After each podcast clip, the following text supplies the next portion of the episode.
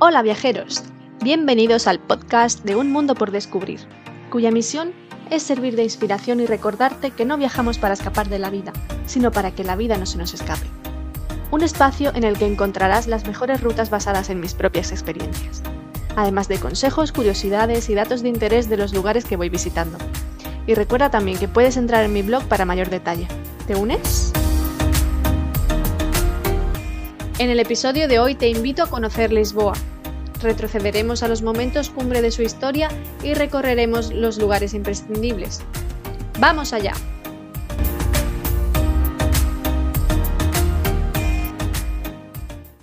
Lisboa es una ciudad bohemia que aúna la decadencia de su barrio de la Alfama, donde son protagonistas sus nostálgicos fados y las panorámicas incomparables que ofrecen sus numerosos miradores, con el esplendor que vivió el país durante la era de los descubrimientos, que todavía hoy se palpa en el ambiente. La capital portuguesa combina a la perfección su prolongada y vibrante historia con un modernismo que no tiene nada que envidiarle a otra capital europea. Sin embargo, Portugal parece ser la gran olvidada, ya que a pesar de ser vecinos y contar con una historia muy ligada a la de España, no conocemos casi nada de ella, pero eso va a cambiar cuando te cuente las muchas curiosidades y datos esenciales de este país y de su capital. Antes de pasar a detallar los lugares imprescindibles de Lisboa, quiero situarte haciendo una pequeña introducción del acontecimiento que considero clave en la historia de la capital lusa, sin el cual no podría entenderse la ciudad que hoy podemos contemplar. El gran terremoto de Lisboa. Alrededor de las nueve y media de la mañana del día 1 de noviembre de 1755, la gran mayoría de la población lisboeta se encontraba en la misa del Día de Todos los Santos cuando un terremoto de 8,4 grados en la escala de Richter sacudió la ciudad, sepultando a gran parte de la población.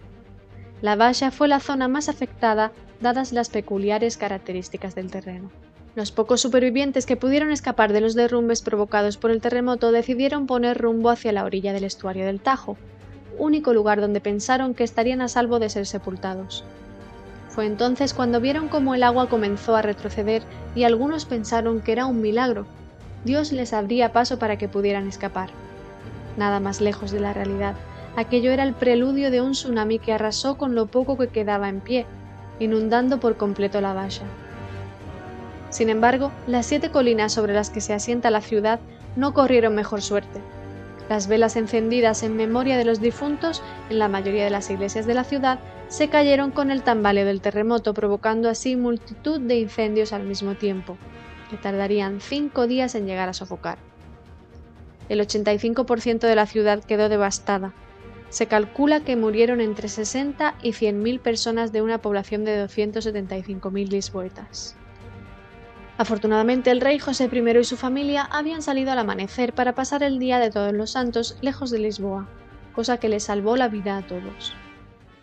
Tras este acontecimiento, el rey encargó al marqués de Pombal la reconstrucción de la ciudad, prohibiéndole que incluyese en el proyecto un nuevo palacio en el lugar donde se encontraba el anterior, la actual Plaza del Comercio, y se desentendió de todo. Trasladó su residencia a las colinas de Ayuda, donde permaneció el resto de sus días en un palacio sin apenas techos.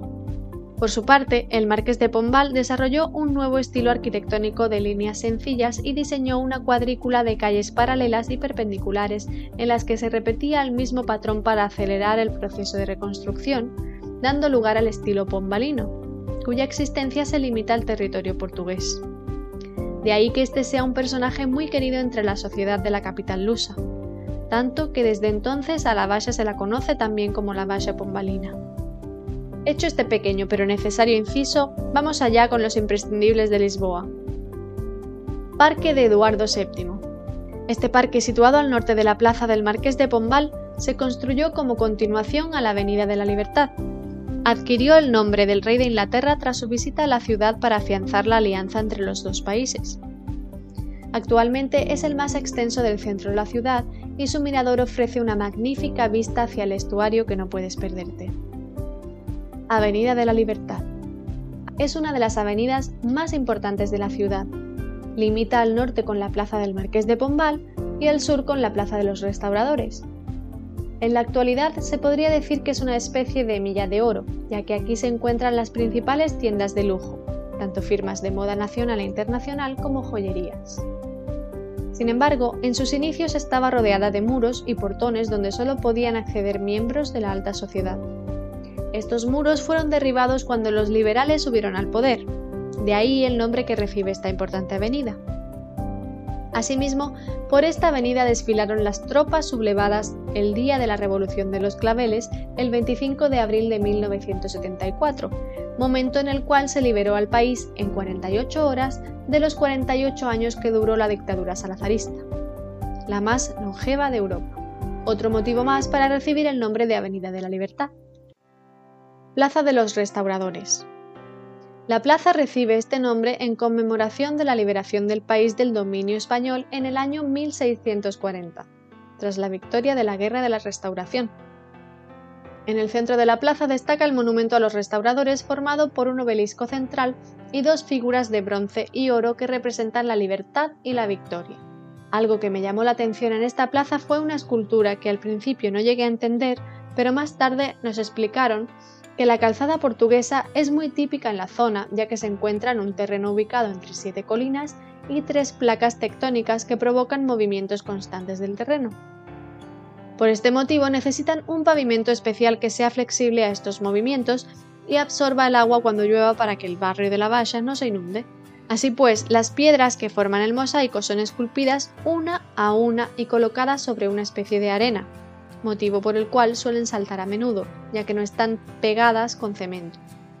Por lo que estas esculturas rinden homenaje a la sacrificada profesión que antes destacaba por estar muy bien pagada por la dificultad que entraña, pero en la actualidad se ha devaluado y nadie quiere dedicarse a ello. Plaza de Rocío y su estación. En esta plaza destacan tanto el teatro de Doña María II como la estatua central de Don Pedro IV. Además, cuando yo la visité, también pude encontrar la Copa de la Champions League, ya que se disputaba en la ciudad la fase final de dicho campeonato. Junto a ella se encuentra la estación más céntrica de Lisboa, pero no por ello la principal. Desde esta estación salen los trenes hacia Sintra, por lo que, como podrás imaginar, es un lugar muy transitado por turistas. La imponente belleza de este edificio nos hace pensar, más que en una estación, en un teatro o palacio, por ello está considerada como una de las estaciones más bonitas de Europa. Si te fijas bien, las dos puertas de entrada de la fachada principal tienen forma de herradura entrelazada. Algunos dicen que hace referencia a los masones, simbolizando buena fortuna. Sin embargo, otros creen que hace referencia a la leyenda del rey Sebastián I. Este rey murió siendo todavía muy joven en la batalla de Alcázar-Quibir, dejando a Portugal sin descendiente directo al trono, hecho que desencadenó una crisis de sucesión que culminaría con la invasión militar de Felipe II de España en el año 1580. Dado que el cuerpo no se encontró nunca, los portugueses soñaban con ver aparecer a su rey una mañana de neblina a lomos de su caballo blanco para reclamar su trono. De ahí que las herraduras simbolicen las de ese hermoso caballo blanco que les devolvería la independencia. Como dato curioso, cabe destacar que en la actualidad la escultura de Sebastián I que se encontraba en el nicho donde se entrelazan las dos herraduras ya no se encuentra allí.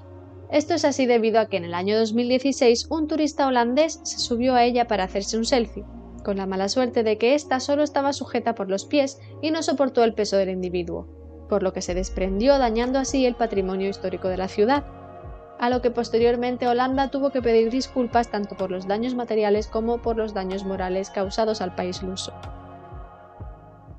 Plaza de Santo Domingo. En esta plaza tuvo lugar uno de los episodios más oscuros del país y muestra de ello son todos los símbolos que habitan en ella. Pero vayamos por partes. Lo más destacable de esta plaza es la iglesia de Santo Domingo, la cual fue el escenario de ese acontecimiento turbio del que te hablaba. Durante el reinado de Manuel I de Portugal, apodado el Afortunado, algunos de los judíos expulsados de España se refugiaron en Portugal donde vivían libremente. En el año 1500 el matrimonio del rey con la infanta María, hija de los reyes católicos, empeoró la situación de los judíos. Fueron obligados a vivir en guetos si no se convertían al catolicismo. El año 1506, un día en misa, el dominico comenzó a gritar ¡Milagro! ¡Milagro! Decía que había visto la cara de Jesús en el techo de la iglesia. Entonces un judío convertido al catolicismo previamente explicó que no se trataba de un milagro, sino de la luz que entraba por la ventana y se reflejaba en el crucifijo que había tras el altar. A lo que los cristianos respondieron apedreándolo en el centro de la plaza hasta su muerte. No contentos con esto, el dominico dijo, Por cada judío que matéis, recibiréis diez años de perdón, por lo que se dirigieron al gueto y los masacraron. Posteriormente, esta iglesia ha sufrido varias catástrofes, por lo que desde el último incendio decidieron no restaurarla más, ya que temen que si lo hacen vuelva a ocurrir una desgracia como castigo por lo sucedido aquel fatídico día. Ahora bien, tras conocer esta terrible historia, entrar en la iglesia y ver el estado en el que se encuentra con las paredes ahumadas y la piedra resquebrajada es cuanto menos sobrecogedor. Hoy en la plaza podemos ver el memorial a los judíos asesinados junto con una placa con la inscripción Lisboa, una ciudad de tolerancia en 34 idiomas. Un olivo en señal de paz y una declaración de la propia Iglesia reconociendo sus errores del pasado y pidiendo perdón por ellos. En el interior de la iglesia se decidió no volver a colocar el Cristo en el crucifijo por haber sido el causante de esta masacre. Plaza da Figueira. Antes del terremoto aquí se encontraba el hospital más importante de la ciudad. Tras la reconstrucción de la valla se instaló un mercado al aire libre y posteriormente uno cubierto. Más tarde este fue demolido para dar paso a la actual plaza, un espacio al aire libre lleno de vida considerado punto clave del transporte de la ciudad. La belleza de la plaza reside en la tonalidad de colores pastel de los azulejos que adornan las fachadas de los edificios que la rodean además de las inmejorables vistas que se obtienen desde el Castillo de San Jorge. Plaza del Comercio, también conocida como Terreiro do Paso, ya que aquí estuvo situado el Palacio Real durante más de 200 años, hasta que fue destruido por el gran terremoto de Lisboa. Es además una de las plazas más emblemáticas de la ciudad debido a que en este lugar se han vivido acontecimientos tan importantes como el atentado contra la familia real el 1 de febrero de 1908, que acabó con la vida del rey don Carlos I y su hijo Luis Felipe, preludio del posterior fin de la monarquía dos años más tarde, o la derrota del gobierno de Marcelo Caetano, que acabó con los 48 años de dictadura a los que se había visto sometido el país con una revolución sin violencia en el año 1974, conocida como Revolución de los Claveles. Actualmente se utiliza para eventos culturales o espectáculos y se considera el centro neurálgico de la ciudad. En ella destacan las arcadas que la rodean, el arco triunfal de Rúa Augusta y la estatua ecuestre de Don José I en el centro de la misma. Elevador de Santa Justa. Se trata de un ascensor que conecta los barrios de la Baixa Pombalina con el Shadow. La entrada cuesta 5 euros e incluye tanto la subida como la bajada. Ahora bien, si compras la Lisboa Card, está incluido en el precio de la misma, teniendo en cuenta que haciendo un par de visitas más ya la amortizas, yo recomiendo al 100% hacerse con una de ellas. No obstante, si no estás interesado en la Lisboa Card, hay otra manera de ahorrarse los 5 euros y la cola que hay que guardar. Simplemente tienes que subir hasta el mirador junto al convento do Carmo y luego podrás bajar en el ascensor de manera gratuita. Las colas normalmente suelen rondar las 2 horas, pero en mi caso fueron 30 minutos al tratarse de un verano atípico a causa del COVID. Convento do Carmo, es el mayor vestigio del gran terremoto de Lisboa ocurrido en el año 1755 que destruyó gran parte de la ciudad. En su interior se puede observar a la perfección la estructura del antiguo convento, a falta del techo, el cual se derrumbó en el mencionado terremoto. Además, su interior alberga un pequeño y a la vez interesante museo arqueológico. En una de sus salas podrás ver una proyección sobre la historia del lugar brevemente resumida. Barrio del Chiado. El barrio más bohemio de Lisboa se encuentra entre la Baixa y el barrio Alto. Curiosamente adopta su nombre a raíz del chirrío que producen los tranvías al pasar. En él destaca la plaza de Luis de Camoes y la Rúa Garret. Aquí se encuentra la escultura del famoso escritor Fernando Pessoa frente a la cafetería A Brasileira. Y un poco más adelante, la librería Bertrand, la más antigua del mundo en funcionamiento. Elevador de Mica. Se trata de uno de los muchos elevadores que hay en la ciudad para facilitar la vida a los ciudadanos evitando subir empinadas cuestas y escaleras. Lo que hace especial a este elevador es que desde la parte de arriba se puede obtener una de las fotos más emblemáticas de la ciudad con vistas al estuario de fondo. Pink Street. Una calle muy instagrameable ya que el suelo está pintado de color rosa. Un buen lugar donde tomar algo en un ambiente juvenil y desenfadado. Mercado da Ribeira. Este abrió sus puertas en el siglo XIX siendo un mercado mayorista. Aunque tenía todo tipo de productos de alimentación, se ganó su fama por los puestos de flores. Más tarde tuvo que asegurar su supervivencia convirtiéndose en un mercado minorista, pero se vio obligado a cerrar sus puertas tras el auge de las grandes superficies. En la actualidad vuelve a estar abierto al público en la modalidad de mercados gourmet. Alberga diversos restaurantes en los que degustar los mejores manjares tanto locales como internacionales, razón por la que se ha convertido en uno de los lugares preferidos por los lisboetas para comer. El Factory. Se trata de una especie de mercadillo al aire libre ubicado en una zona industrial, lugar alternativo donde los haya, donde el street art es el auténtico protagonista acompañado por restaurantes singulares bien merece la pena una visita para ver una cara diferente y menos turística de Lisboa. Este lugar a una modernidad y decadencia al más puro estilo hipster. Belém. Para llegar a la zona monumental del barrio de Santa María de Belém, puedes tomar el bus 728 en la Rúa do Arsenal, junto a la Plaza del Comercio.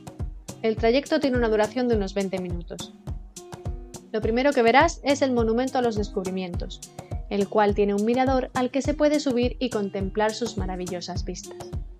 Fue construido en el año 1960 en la margen del río Tajo para conmemorar los 500 años de la muerte de Enrique el Navegante, el primer y principal artífice de los descubrimientos europeos. En él se muestra a los marineros, patrones reales y todos los participantes en el desarrollo de la era de los descubrimientos. Durante esta era, Portugal consiguió llegar a la India en la expedición de Vasco de Gama en 1944 y se hizo con los archipiélagos de las Azores y Madeira, gran parte del continente africano incluido Ceuta, Asia y Oceanía con la India como territorio principal, el Golfo Pérsico y parte de Sudamérica destacando el territorio de Brasil.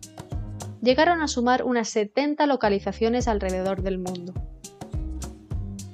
Tras un paseo junto a la orilla del estuario del Tajo llegarás a la icónica Torre de Belém, cuya visita está incluida en la Lisboa Card.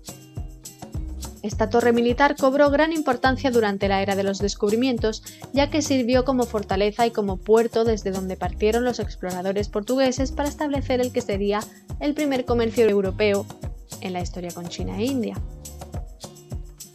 Esta torre militar cobró gran importancia durante la era de los descubrimientos ya que sirvió como fortaleza y como puerto desde donde partieron los exploradores portugueses para establecer el que sería el primer comercio europeo en la historia con China e India.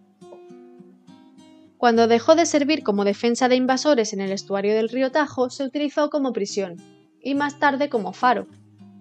En 1983, junto al monasterio de los Jerónimos, fue declarada Patrimonio de la Humanidad por la UNESCO. Por otra parte, el monasterio de los Jerónimos es todo un espectáculo que no puedes perderte. Hay una pequeña exposición arqueológica que a mi parecer no vale mucho la pena, pero se ve rápido. Sin embargo, el interior del monasterio y su claustro son auténticas obras de arte.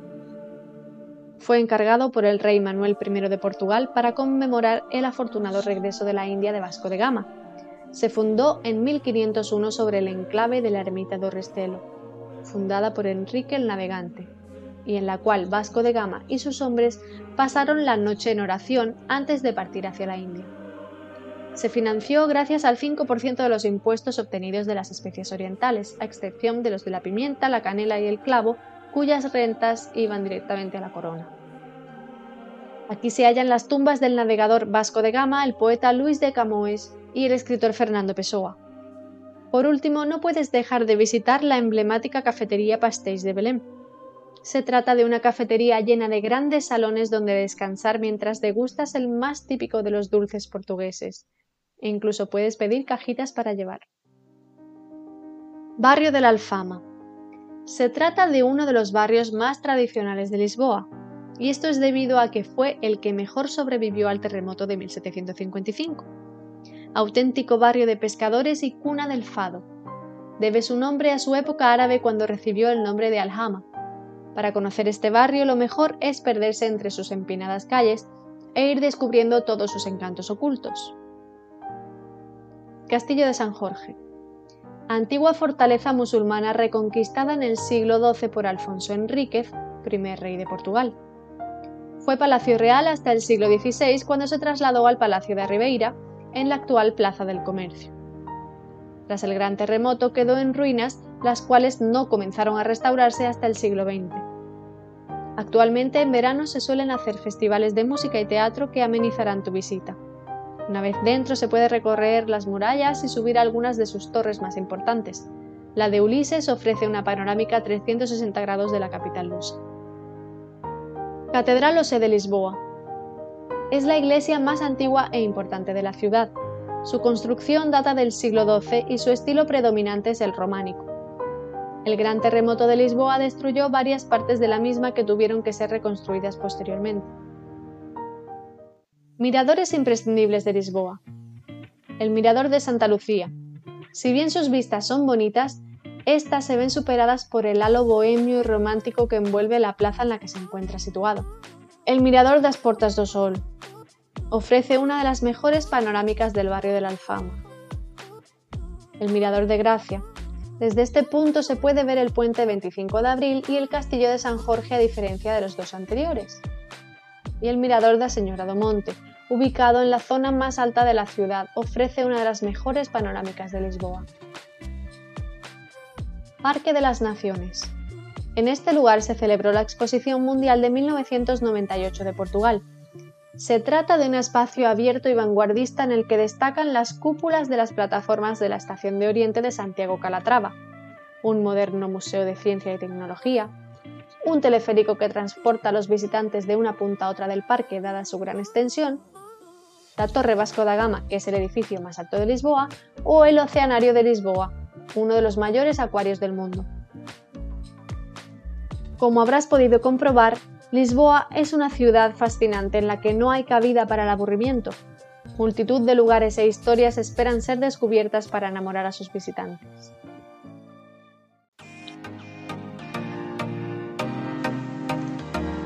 Espero que hayas disfrutado viajando conmigo y que te sean útiles mis consejos. Recuerda dejarme tus comentarios, impresiones, experiencias o consultas y te responderé encantada. Mil gracias por compartir este podcast. Gracias por darle me gusta y suscríbete para seguir viajando juntos. Si no puedes esperar el siguiente destino, siempre puedes dirigirte a mi blog www.unmundopordescubrir.es para continuar descubriendo lugares maravillosos. Hasta pronto, descubridores del mundo. Os espero en el próximo episodio.